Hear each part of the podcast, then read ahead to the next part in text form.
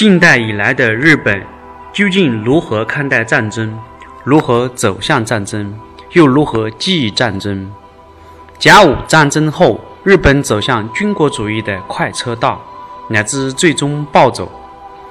战争成为日本社会的最重要也是最沉重的关键词。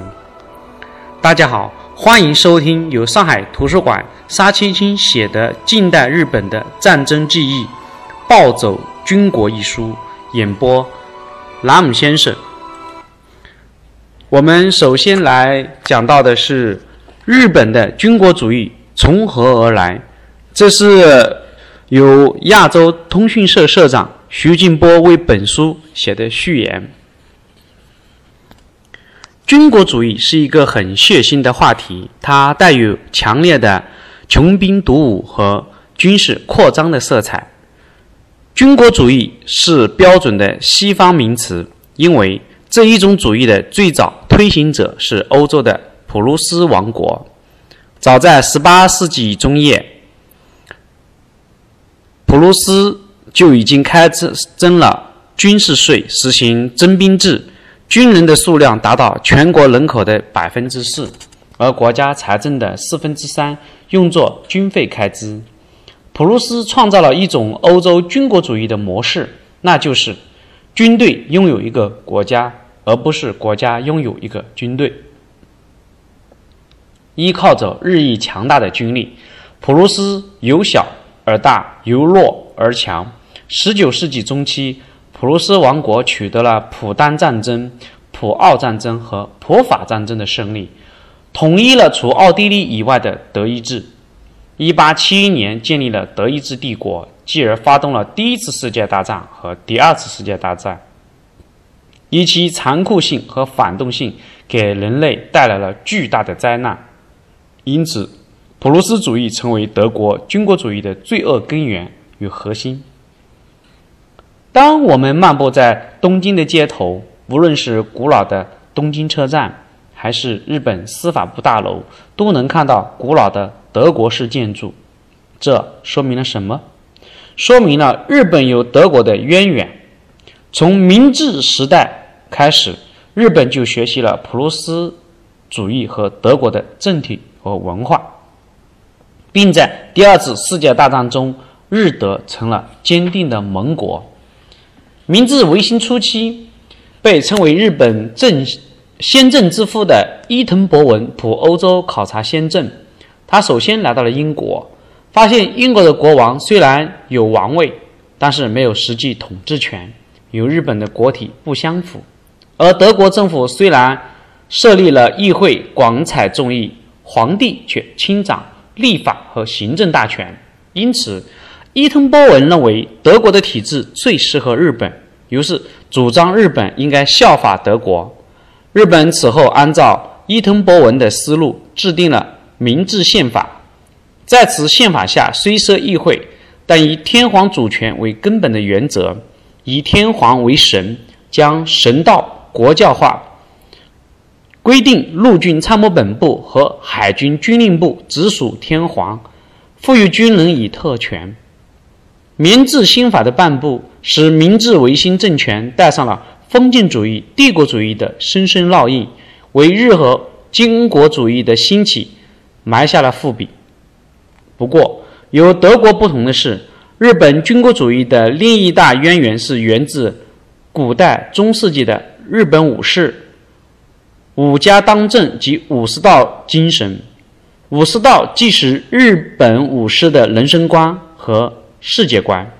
又是武士应尽的义务和职责，包括效忠君主、崇尚武艺和绝对服从等封建道德规范及行为准则。武士道对日本政治和社会生活各方面的影响极其深远，使其日本具有了军国主义的思想文化传统。由于效仿德国君主立宪制度。日本的一大批封建武士在明治维新之后改革成了资产阶级革命的新武士。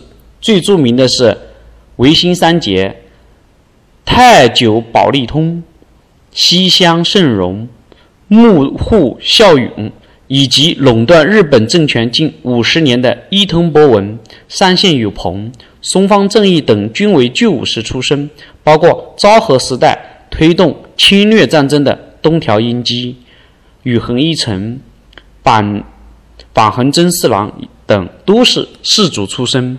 这些士族以及士族出身者，极其自然地成为推动日本军国主义产生发展的主要力量。明治政府推行三大政策：富国强兵、殖产兴业、文明开化。美英的黑船来袭，使得闭关锁国五百余年的明治政府知道了自己的落后。黑船来袭，这个是应该是在明治维新的书里面有说到。如果想要了解，可以去看那个书，这里面他只是提到。好，我们回到本书。因此，富国强兵成了明治维新的主体，是三大政策之首。强兵富国路线的推行，使得日本工业化的实现、产业革命的完成，均与侵略中朝的甲午战争、日俄战争紧密相连。而日本在此后向垄断资本主义过渡时期，更是走进了从战争走向更大战争的恶性循环之中，殖民朝鲜半岛。发动侵华战争，继而发动太平洋战争，几乎是每年每五年就对外用兵一次，直至彻底投降败亡。